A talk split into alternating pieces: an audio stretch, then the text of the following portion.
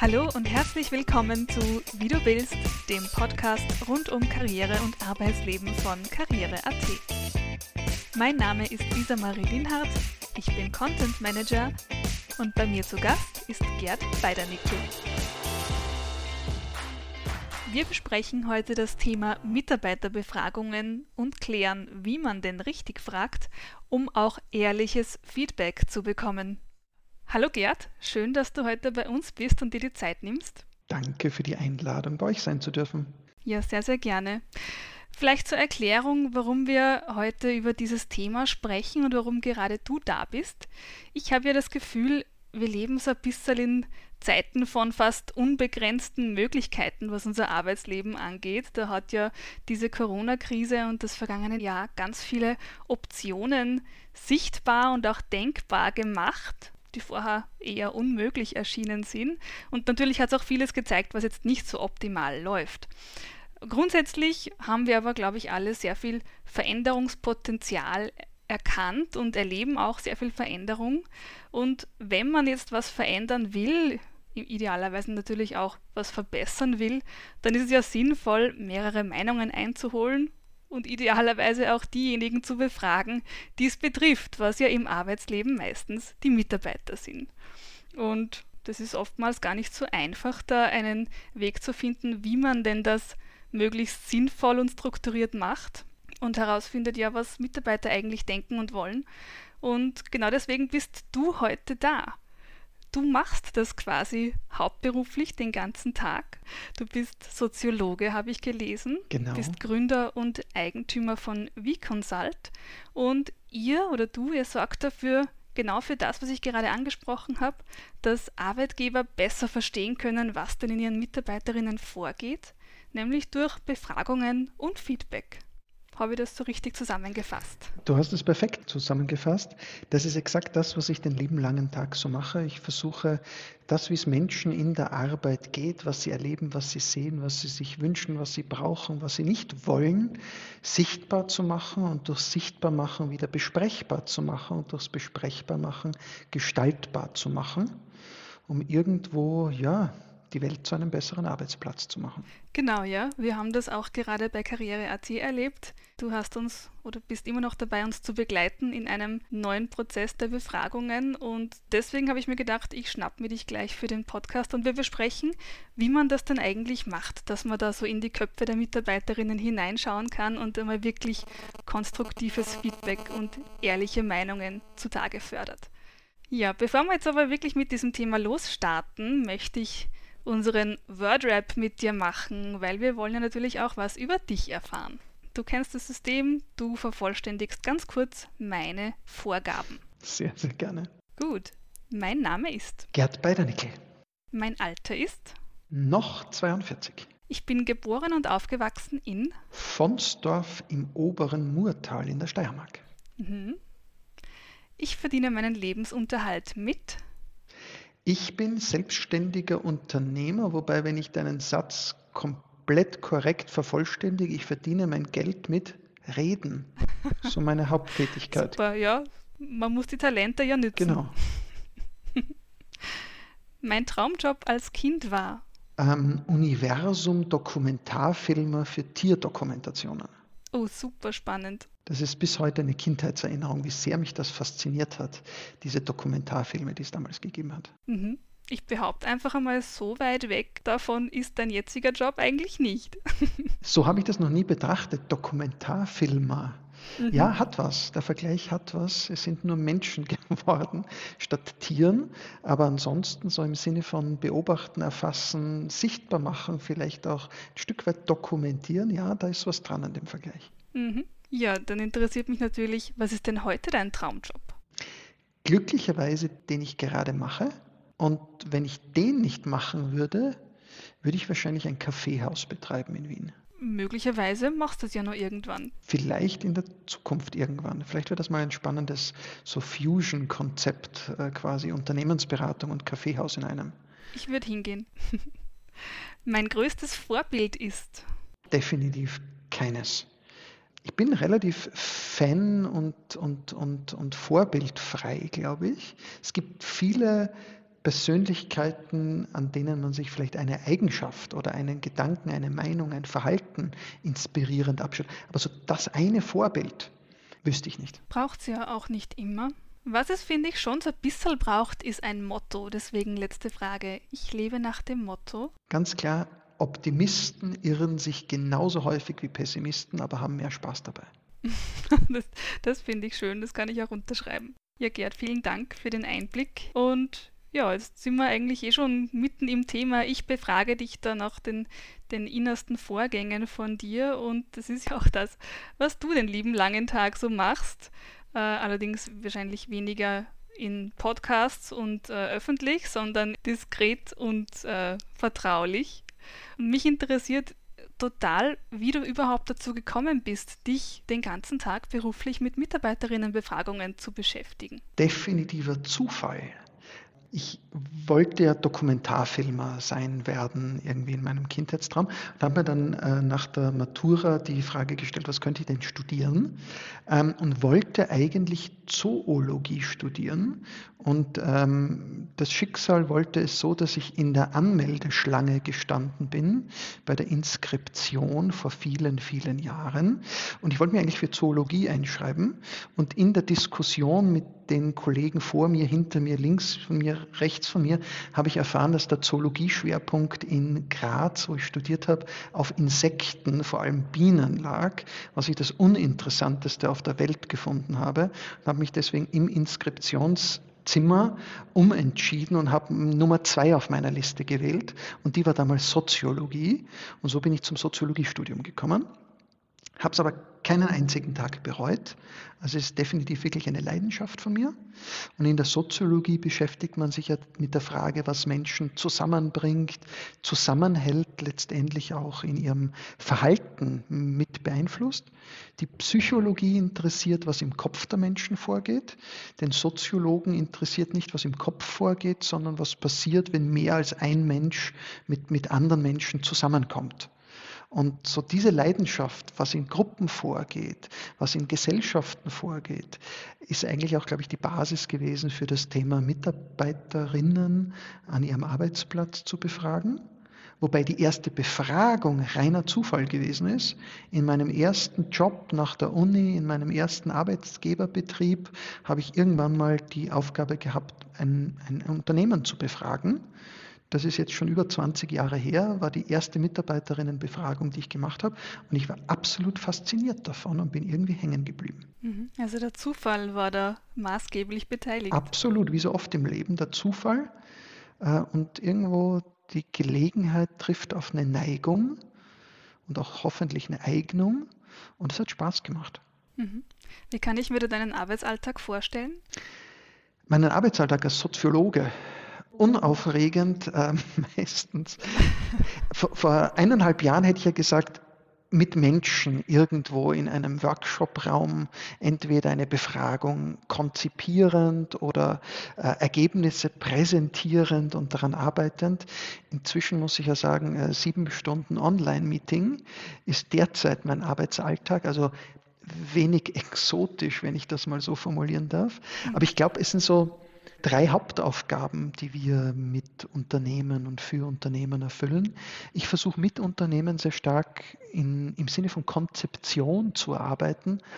Wie können wir die Meinungen und das Feedback unserer Belegschaft nutzen, um uns als Unternehmen positiv weiterzuentwickeln? Da geht es um, um Konzepte, da geht es um Ideen, da geht es um Pläne schmieden. Der zweite Aspekt ist eher so die Sozialwissenschaft. Wie erhebe ich so etwas am Arbeitsplatz, dass Menschen ein Thema möglichst von verschiedenen Seiten betrachten. Wie konstruiere ich einen Fragebogen? Wie mache ich eine Fokusgruppendiskussion? Wie, wie komme ich zu den Daten? Und der dritte Aspekt, wie wertet man Daten aus und wie vermittle ich letztendlich Führungskräften, Mitarbeitern, Mitarbeiterinnen, Betriebsräten das Ergebnis ihrer Befragung und leitet an, dass diese mit den Ergebnissen gut weiterarbeiten können so den Daten auch Taten folgen lassen können, wäre dann so das Motto dieser dritten Aufgabe. Wie du richtig sagst, da gibt es echt einiges zu beachten bei der Art und Weise, wie man fragt, wonach man fragt, was man fragt, äh, um dann halt auch damit arbeiten zu können und nicht nur ein Ja, ja, passt eh, ist eh alles super zu bekommen.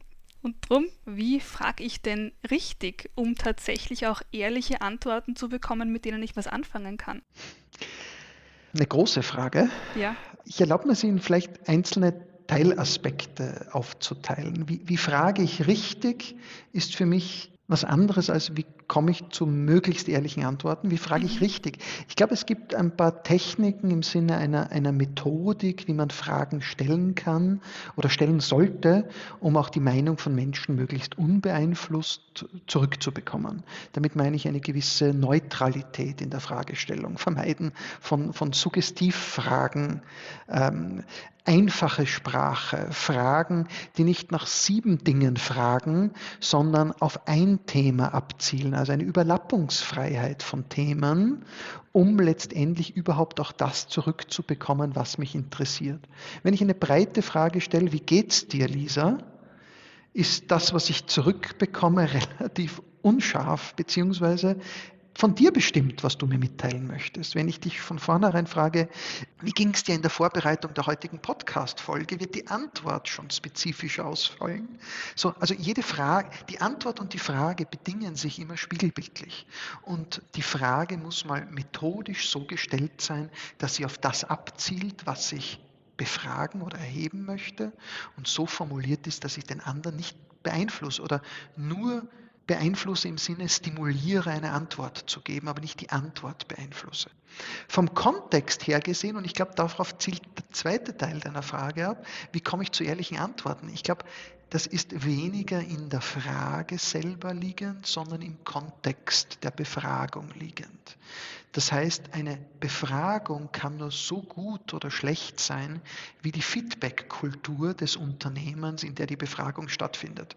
Und wenn es in einem Unternehmen unter Anführungszeichen nicht erlaubt ist, über Dinge zu reden, oder man in der kompletten Harmoniekultur jegliches Ansprechen von Problemen vermeidet, oder es in einer Kultur nicht das Vertrauen gibt, dass mit den Antworten auch vertraulich und, und wertschätzend umgegangen und weitergearbeitet wird, dann kann auch die bestgestellte Frage wahrscheinlich kein ehrliches, offenes Feedback erheben, weil die Kultur der Hinderungsgrund ist.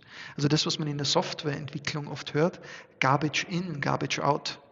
Also sozusagen, was nicht hereinkommt an Daten, kann auch eine Auswertung nicht zutage fördern. Gilt für mich auch für Umfrageprojekte. Und daher ist, glaube ich, noch wichtiger als einen Fragebogen richtig, was auch immer das da methodisch für den, für den Anlassfall heißen möge, aber richtig eine Frage zu konstruieren, einen Rahmen zu schaffen, in dem das Wechselspiel aus Frage-Antwort einfach Teil einer positiv gelebten Feedback-Kultur ist. Es gilt nicht, eine Befragung nur technisch einzuführen. Ich glaube, es geht auch darum, eine Befragung zu erlernen, als Unternehmen zu lernen, mit Feedback umzugehen. Und eine Befragung darf bei weitem auch nicht das einzige Instrument einer, einer aktiven, gelebten Feedback-Kultur sein. Also eine Befragung soll Dialog auslösen, nicht Dialog ersetzen. Und ich glaube, das ist so ein Punkt, wo auch Befragungen oft falsch verstanden werden, nämlich dass es nur darum geht, etwas an Infos zu bekommen. Für mhm. mich ist es eher nur die Eröffnung eines Dialogs, so wie die Frage, wie geht es dir, nicht nur beantwortet werden sollte, danke gut und dir, sondern wenn es ein echter Dialog ist, dann sollte es tiefer gehen. Und ich glaube, daher ist die Frage, wie komme ich zu einer ehrlichen Antwort, vor allem im Kontext zu suchen, indem man eine Kultur versucht, langfristig zu entwickeln, die Meinungen und auch unterschiedliche Meinungen wertschätzt und nicht Konformität im Sinne von alles okay, Chef, honoriert, sondern auch in Dissens oder einer kritisch, aber konstruktiven Meinung einen Wert sieht. Bleiben wir kurz bei dem Beispiel, wie geht es dir? Das finde ich nämlich sehr anschaulich. Wie würdest du das jetzt anders formulieren, damit es aussagekräftiger wird? Ich glaube auch bei dieser Frage, es, es hängt vom Kontext ab und von der Frage, wie ich sie stelle, von meiner Stimmmodulation her, von wie ich sie frage und was ich während des Fragens tue. Ich treffe dich auf der Straße, Spaziergang, was weiß ich, in der Marie-Hilfer-Straße, mit Handy am Ohr, weil ich gerade mit jemandem rede oder mit einem Kopfhörer, weil ich Musik höre. Wenn ich dir die Frage stelle und nicht mal meinen Kopfhörer rausnehme oder das Handy kurz stumm halte, dann wirst du anders auf meine Frage reagieren, weil entweder wir wirke ich so, als ob es mich wirklich interessiert, oder ich wirke auf dich so, als ob ich eigentlich nur eine Höflichkeitsfloskel ähm, rüberschieße. Ich glaube, es fängt bei diesen Kleinigkeiten an. Mhm. Und das meine ich eben mit Kontext, sich die Zeit zu nehmen.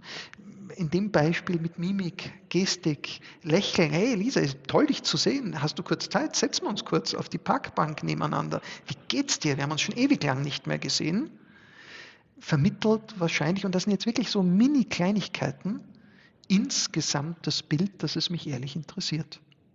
Und ähnlich ist es, glaube ich, auch bei Befragungen. Es sind eine Million Stellschrauben, die es glaubhafter oder weniger glaubwürdig machen, ob die Meinung wirklich interessiert. Und es gibt nicht die einzige Empfehlung, die es garantiert, dass es so ankommt. Es ist beeinflussbar, aber nicht kontrollierbar, diese Wirkung, wenn ich es mal so formulieren darf und spielt immer Unterschiedliches zusammen. Der Kontext, hast du es gerade gesagt, dass man auch vermittelt, dass es einen wirklich interessiert. Und die Beziehungsebene, ja. wenn ich da ergänzen darf, ja. die mhm. Beziehung, die wir haben, wenn die Beziehung schon gut ist, wirst du meine Frage anders sehen, als wenn unsere Beziehung schon sehr schlecht ist. Die Frage, wie geht's dir in einer zerrütteten Ehe, wird anders beantwortet werden als in einer Honeymoon, wir lernen uns gerade kennen Phase. Äh, die Frage, wie geht's dir in der Arbeit, wird in einem vertrauensvollen Arbeitsklima vielleicht anders beantwortet werden, als wenn ich als Mensch in der Arbeit Angst vor negativen Konsequenzen habe, weil die Beziehungsebene nicht passt. Das heißt, ich glaube, Beziehungsarbeit ist als Kontext einer Befragung etwas extrem Wichtiges und das wird ganz stark von Führung, Führungskräften, dem oberen Management geprägt, wie die auch Aufmerksamkeit, Zeit und letztendlich auch Energie in derartige Befragungen stecken oder auch nicht stecken. Ich bleibe jetzt gerade deswegen so bei dieser Frage hängen, weil das ja doch eine gerade im Homeoffice-Kontext äh, sehr, sehr wichtige Frage ist. Das habe ich jetzt von Führungskräften durch die Bank gehört, dass es so schwierig ist, wirklich an den Mitarbeiterinnen dran zu bleiben, die nicht aus den Augen zu verlieren, nicht aus den Augen zu verlieren, wie es denen eben wirklich geht, ja, als Menschen, als Mitarbeiterinnen, äh, als Personen. Und da ist die Beziehungsebene wohl auch wirklich ein ganz entscheidender Faktor, denn was ich immer wieder gehört habe, als Tipp, wie man denn dieses Kommunizieren verbessern kann, trotz der räumlichen Distanz, ist, dass auch Führungskräfte zeigen sollen, wie es ihnen wirklich geht, dass sie sich offen zeigen sollen, dass sie sich menschlich zeigen sollen, dass sie auch einmal einfach aus dem Nähkästchen plaudern. Und ich glaube, das ist ganz, ganz wichtig. Und was du auch gemeint hast, sich einfach trauen zu können, offen zu sein. Absolut, mein, was du jetzt sagst, löst bei mir zwei Dinge aus. Das eine ist, in, in, in der Arbeitspsychologie gibt es einen Begriff im Englischen Psychological Safety, also psychologische Sicherheit, mhm. ähm, das, das Gefühl, alles und jedes sagen und ansprechen zu können, ohne die Befürchtung, daraus negative Konsequenzen erfahren zu müssen. Und es gibt extrem viel arbeitspsychologische Forschung, die ganz klar zeigt, dass diese Psychological Safety eine der zentralen Säulen, wenn nicht sogar das Fundament für echte auch Beteiligungsbereitschaft, Motivation, das, was man vielleicht im Englischen als Employee Engagement bezeichnen möchte. Weil wenn ich nicht Vertrauen habe, mit was auch immer passiert, dass damit im Sinne von, von Wertschätzung und, und Vertrauen positiv umgegangen wird, dann fehlt ein ganz wesentliches Grundfundament. Da spricht jetzt wieder der Soziologe aus mir, mhm. ähm, dass letztendlich jede Art von Gruppe auch, auch positiv zusammenwachsen lässt. Und das, was, was du ja auch gleichzeitig wieder angesprochen hast, wie können auch Führungskräfte mit Menschen in, in Telearbeit, remote, in, auch in virtuellen Teams, wenn du an einen ganz anderen jetzt Kontext denkst, wie kann man da auch eine Beziehungsebene erhalten?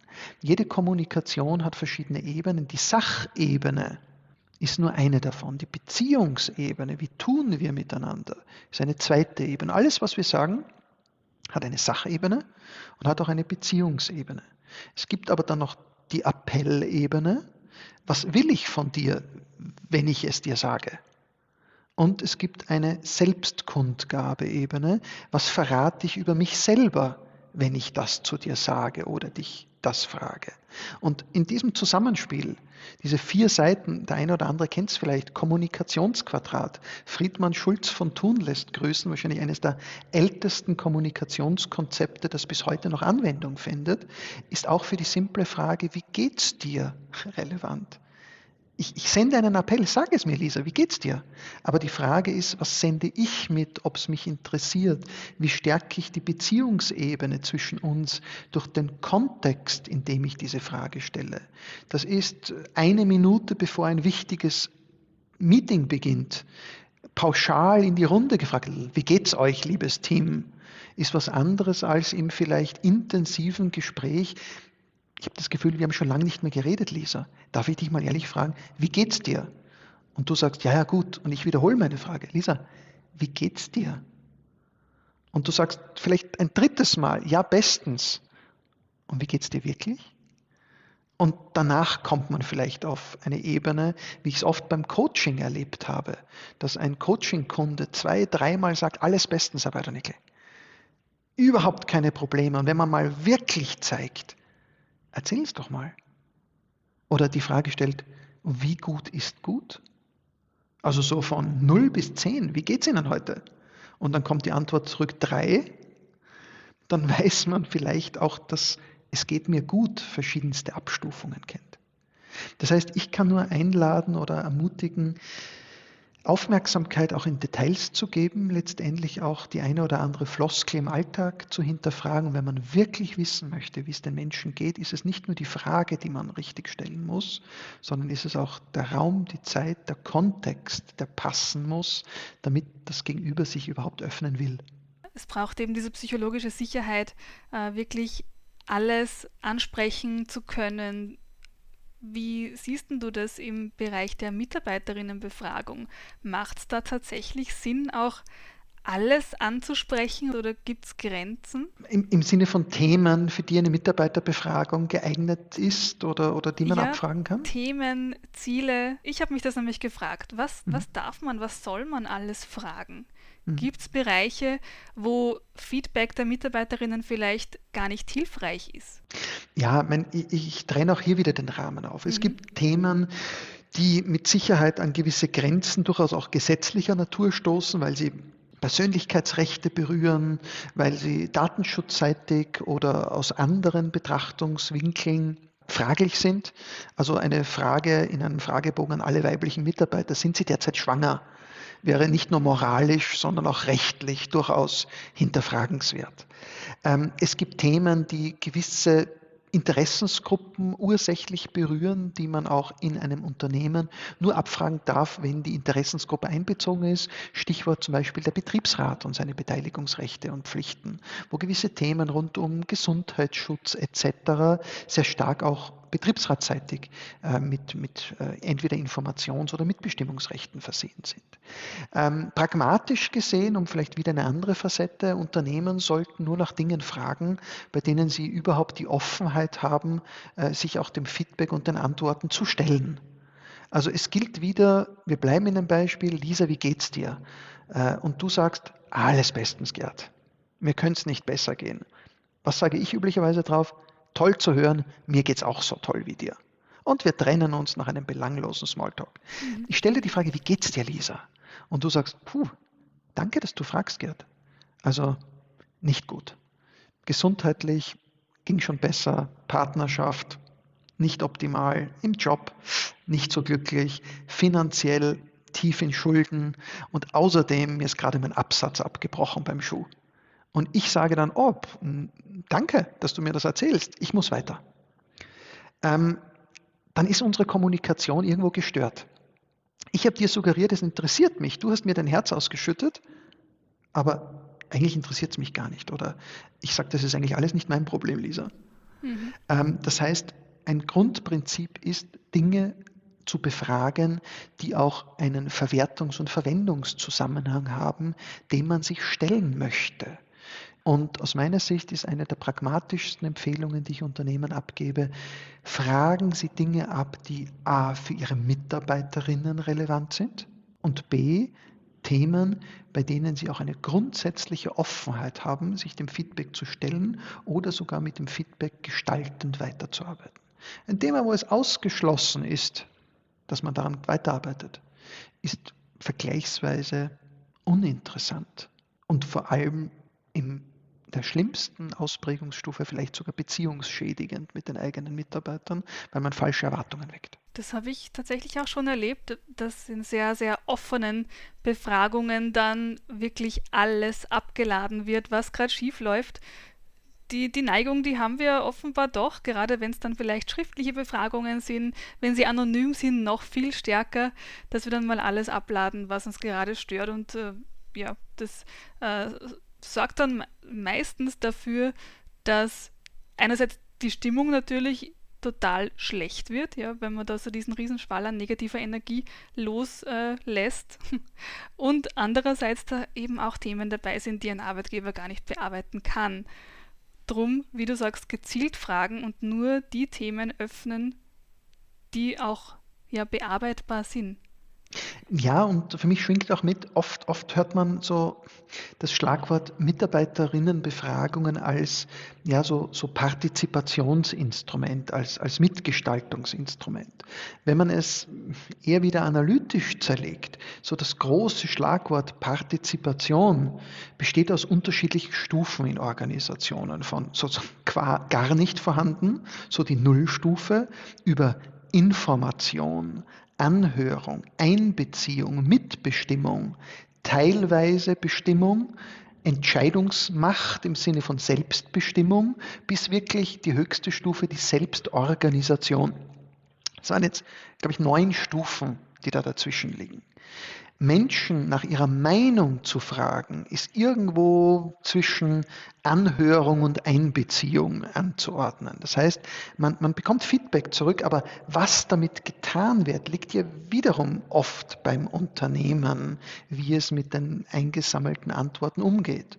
Und ich glaube, es ist ganz wichtig, auch in ein Befragungsinstrument, nicht damit zu suggerieren, ach, das ist jetzt Partizipation, basisdemokratische Mitentscheidung, wo es keine ist. Wenn ich eine Frage stelle und ich frage, was sollte es in der Zukunft in unserer Kantine mehr geben, vegetarische Gerichte oder Fleischgerichte, suggeriere ich, dass die Antwort oder das Mengenverhältnis auf den Menüplan eine Auswirkung haben wird. Wenn ich es nur abfrage im Sinne, das wollten wir einfach nur mal wissen, aber man macht nichts damit, ist es wieder sinnlos investierte Fragezeit.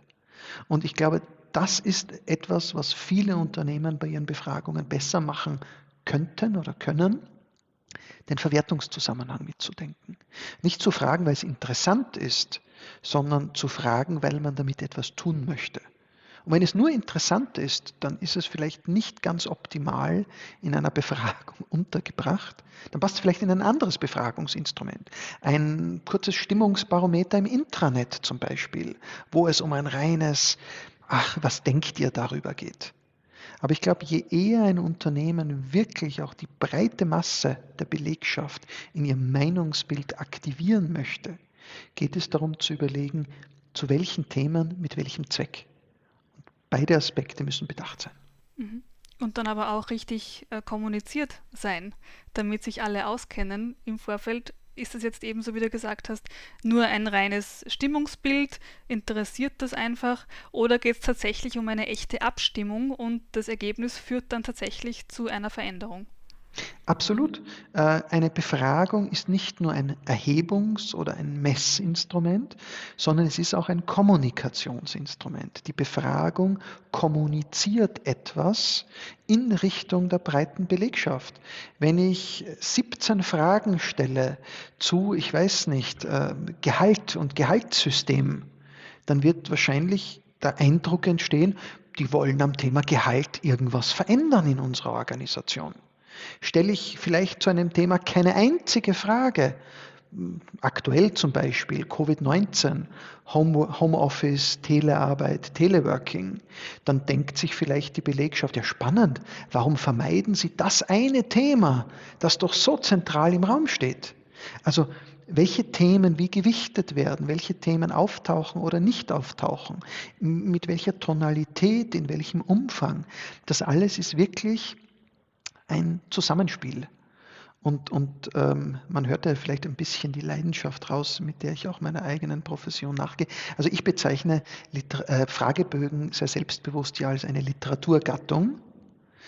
Für die gibt es noch keinen Pulitzerpreis oder ähnliches oder Literaturnobelpreis.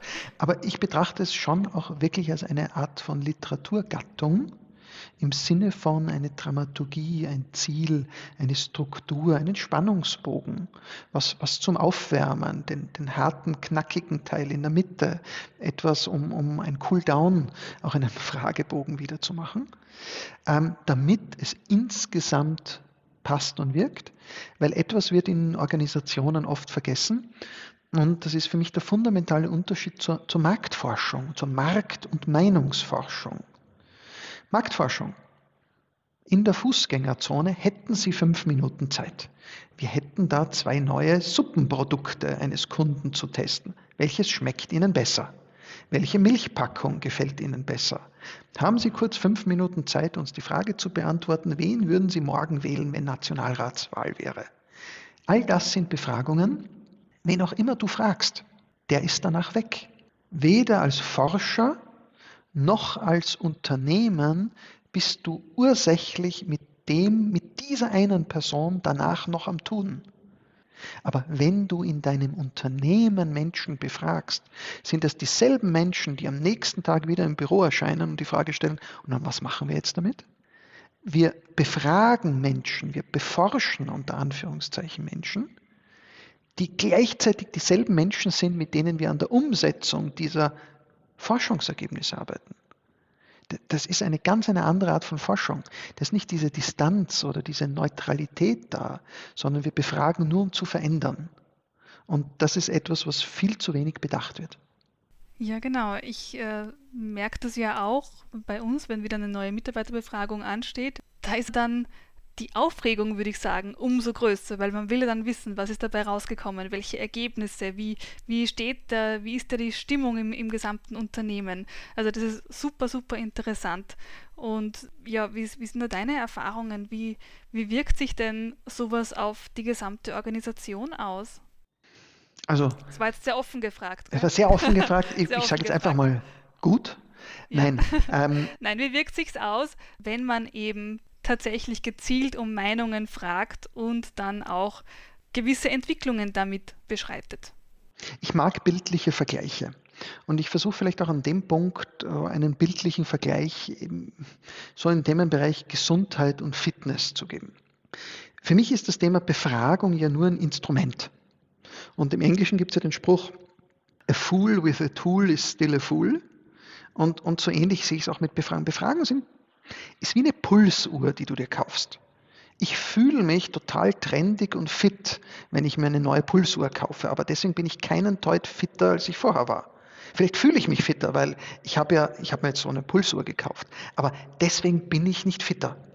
Und wenn ich jetzt in diese Analogie bringe, äh, ein Unternehmen, das sich in gewissen Abständen gezielt damit auseinandersetzt. Wir wollen in diese Zielrichtung. Und ich nenne jetzt irgendein Schlagwort. Ähm, wir brauchen mehr Feedback-Kultur. Wir, wir müssen innovativer werden. Wir wollen Führungskräfte in ihrer Arbeit stärken. Wir wollen Selbstorganisation bei uns einführen. Also wenn eine klare Zielsetzung da ist, dann kann eine Befragung auch genutzt werden, so wie ein Trainingsplan in der Vorbereitung auf einen Laufevent, auf einen Marathon, dass ich in größeren Etappen sowas mache wie Leistungsdiagnostik, einen, einen Plan mache. Wie will ich die nächsten zwölf Wochen Training verbringen? Um nach zwölf Wochen wieder einen Messzeitpunkt zu setzen. Wie, wie ging es mir? Habe ich mich an meinen Trainingsplan gehalten? Habe ich geschafft, was ich schaffen wollte? Hat sich mein, mein Level verbessert? Und aha, ich muss mehr Intervalltraining betreiben und weniger äh, Ausdauerläufe machen. Und ich passe meinen Trainingsplan an. Jetzt gehe ich ins Gegenstück rein. Es gibt im Bereich Mitarbeiterbefragung auch viele Unternehmen, die betreiben es eher wie die jährlich oder zweijährige Vorsorgeuntersuchung beim Hausarzt. Es gibt nur einen Grund, warum die meisten Menschen hingehen. Zu hören, dass sie nicht krank sind. Die gehen nicht hin, um fit zu werden. Die wollen nur hören, dass sie nicht schwer krank sind. Die gehen hin und wissen, mein Cholesterin ist zu hoch, ich habe 10 Kilo zu viel Fettmasse, eigentlich beweglich bin ich auch nicht, rauchen, ich habe gehört, ja, das ist nicht gut, nächstes Jahr höre ich auf. Aber solange mein Arzt sagt, halbwegs alles okay, tue ich nichts. Und das wäre für mich ein Zerrbild von einer Mitarbeiterbefragung. Genauso ist es ein Zerrbild, eine Mitarbeiterbefragung als Schrittzähler am Handgelenk zu betrachten. Ich weiß, heute habe ich 7992 Schritte gemacht. Ich weiß, in dieser Woche sind 67 Prozent meiner Mitarbeiter zufrieden.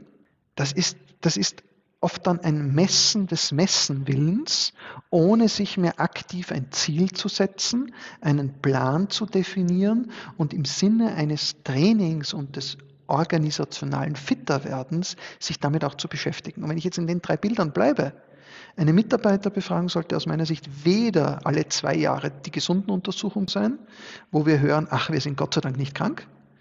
Es sollte aus meiner Sicht aber auch nicht der Schrittzähler am Handgelenk sein, wo man sich ständig, auch spannend, schau mal heute 7000 Schritte.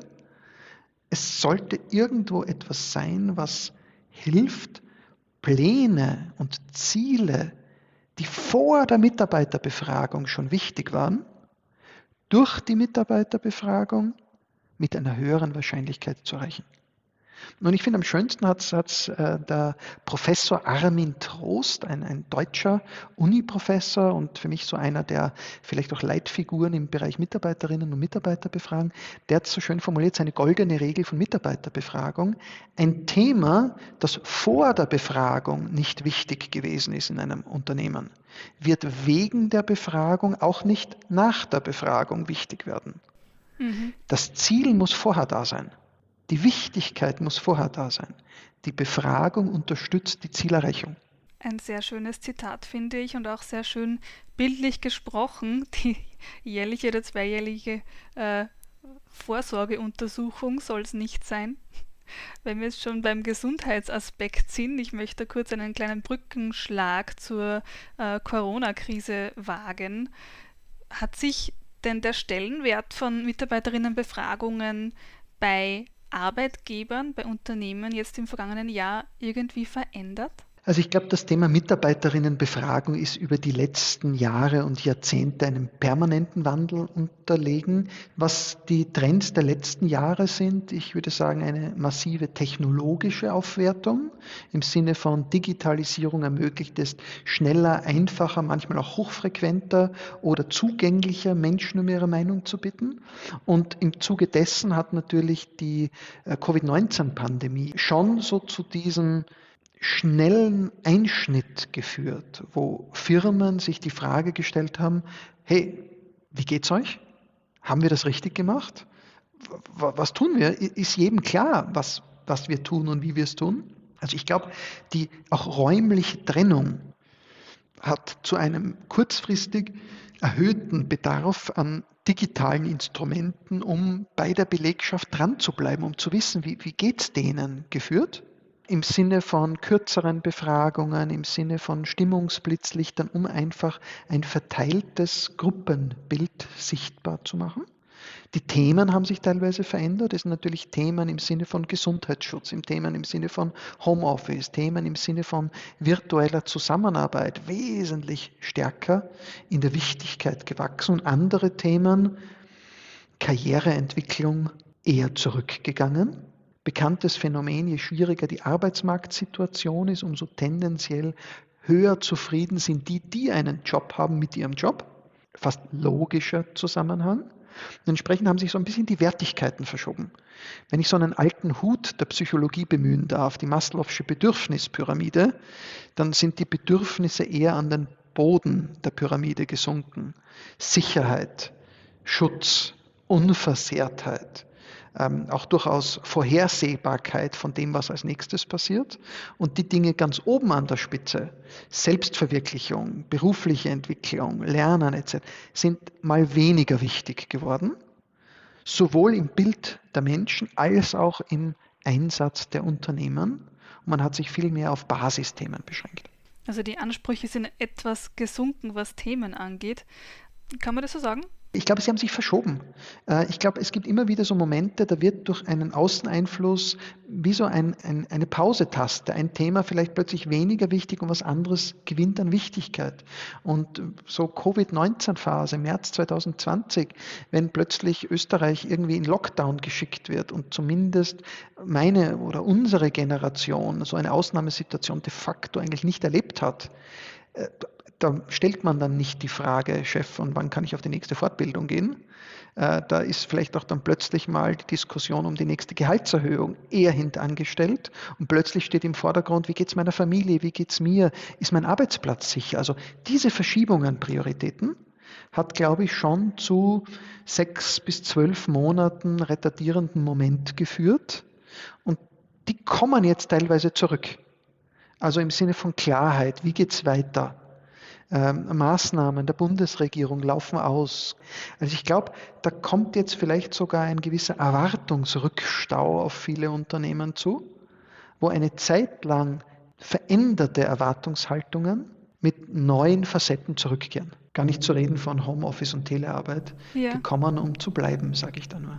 Ja, ganz genau. Das merken wir auch in Umfragen, dass das wohl so sein wird. Ich finde es ja auch sehr spannend, wie sich die Ansprüche an generell Kommunikation und Feedback verändert haben. Ich habe das Gefühl, das Bedürfnis danach ist gestiegen oder vielleicht war es eh immer schon hoch und man sieht es nur jetzt einfach deutlicher oder man traut sich mehr darüber zu sprechen, dass man mehr Austausch möchte, dass man mehr Feedback möchte. Wie erlebst du das? Ich erlebe das, wenn ich jetzt wieder diese zwei Achsen hernehme, Beziehungsachse versus vielleicht Fakten- oder Sachachse in der Kommunikation, dass ja, wenn man in Unternehmen derzeit befragt, dass es in erstaunlich vielen Unternehmen extrem gut funktioniert hat, den Informationsfluss auf einer Sachachse aufrechtzuerhalten.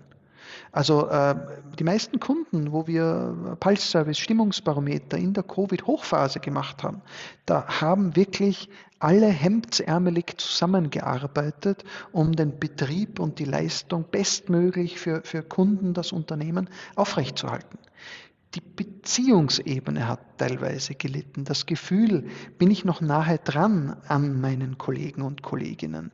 Das, das, das Teamgefühl, dass wir alle sitzen in einem Boot, weil einfach, dass wir sitzen in einem Raum physisch auch andere Emotionalitäten weckt als 15 Bilder in einem Zoom-Meeting. Also ich glaube, die Qualität ist nicht vielleicht ein, ein mehr weniger, sondern es ist ein, ein anders. In, in der Kommunikation gibt es manchmal auch so äh, kalte und heiße Medien, also im Sinne von eine schriftliche Chatnachricht, die in MS Teams aufblinkt, ist vergleichsweise kalt. Wenig Interaktion, wenig auch emotionaler Bezug. Persönlicher Austausch hat eine andere Qualität. Und ich glaube, es gibt einen, einen Wunsch, diese Tiefe oder diese Nähe oder diesen Beziehungsaustausch auch zu pflegen. Auf einer Sachebene, behaupte ich, haben vielleicht viele Unternehmen sogar mehr Kommunikation als je zuvor. Weil während man früher manchmal darauf vertraut hat, ja, ich gehe ins Nachbarbüro und dann sage ich es halt und dann hören eh alle acht in dem Raum, das ist so oder so, muss man sich jetzt strukturiert überlegen, wie sende ich diese Information? Und dadurch wird sie automatisch schriftlicher oder irgendwie strukturierter. Das heißt, ich glaube, es ist ein Wunsch nach der Beziehungsachse da. Du hast ja große Einblicke in eben Wünsche von Mitarbeiterinnen in die Bedürfnisse durch die Befragungen und das, das Feedback, das du konzipierst und dann auch mitbegleitest. Wie hat sich denn das verändert? Nicht nur im vergangenen Jahr, sondern insgesamt. Gibt es da interessante Entwicklungen, dass Mitarbeiterinnen jetzt eher das wollen oder das oder irgendwas anderes gar nicht mehr? Ich glaube, so die fundamentalen, auch gewisse Grundbedürfnisse, die, wenn man jetzt über Phänomene spricht, wie, wie, wie Arbeitsmotivation, oder ich bleibe in diesem Anglizismus, Employee Engagement, eine, eine positive Beteiligung, Bezug, Beziehungsachse zwischen Arbeitnehmer, Arbeitnehmerin und dem Unternehmen und der eigenen Tätigkeit. Ich glaube, dass die Faktoren, die das bewirken, so der, der Arbeitspsychologe, Psychologin würde sagen, die intrinsischen Faktoren, die das bewirken, vergleichsweise ähnlich, wenn nicht sogar ident geblieben sind. Mhm. Wir reden über Dinge wie Sinn in dem zu empfinden, was ich tue. Es geht um Autonomie, Gestaltungsfreiheit in gewissen Aspekten. Es geht um Wachstum im Sinne von Lernen und Besserwerden. Es geht um Wirksamkeit. Nichts motiviert, prinzipiell motivierte Menschen mehr, als wirksam sein zu können, im Sinne Leistung zu erbringen, deren Nutzen ich sehe und die ich als sinnvoll erlebe. Und es geht um Verbundenheit, auch im Sinne von, von Nähe auf einer Beziehungsebene mit anderen zu spüren. Ich glaube, das sind universelle Grundbedürfnisse. Ich glaube, Covid-19 und die jüngere Vergangenheit hat mal so einen, eine wirkliche Talfahrt auf Richtung der existenziellen Grundbedürfnisse ergeben. Gesundheit, Schutz, Sicherheit, auch, auch Wohnraum. Viele Studien zeigen auch auf, dass plötzlich Wohnraum anders gesehen wird, wenn man mal sieben Wochen Lockdown hinter sich hat und man auch seine, keine Ahnung, 48 Quadratmeter Wohnung plötzlich in einem neuen Licht betrachtet, wenn man sie nicht mehr verlassen soll. Das heißt, ich glaube, da hat es eine, eine neue Betrachtungsebene gegeben. Ich glaube, dadurch sind vielleicht auch gewisse Überlegungen wieder stärker in den Vordergrund gerückt. Wie krisensicher ist mein Unternehmen? Wie ist mein Unternehmen mit mir umgegangen, auch im Sinne von Gesundheitsschutz? Habe ich mich abgeholt gefühlt als erziehender Elternteil, was meine Homeschooling-Erfordernisse betroffen hat?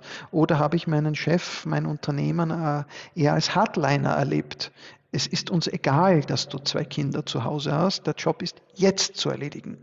Ich glaube, da sind viele Erfahrungen gesammelt worden, die wirklich eine Rüttelstrecke für die Unternehmenskultur, für die Arbeitgeberversprechen, für das, was viele Unternehmen in Nicht-Krisenzeiten versprochen und gelebt haben, in Krisenzeiten gewesen ist.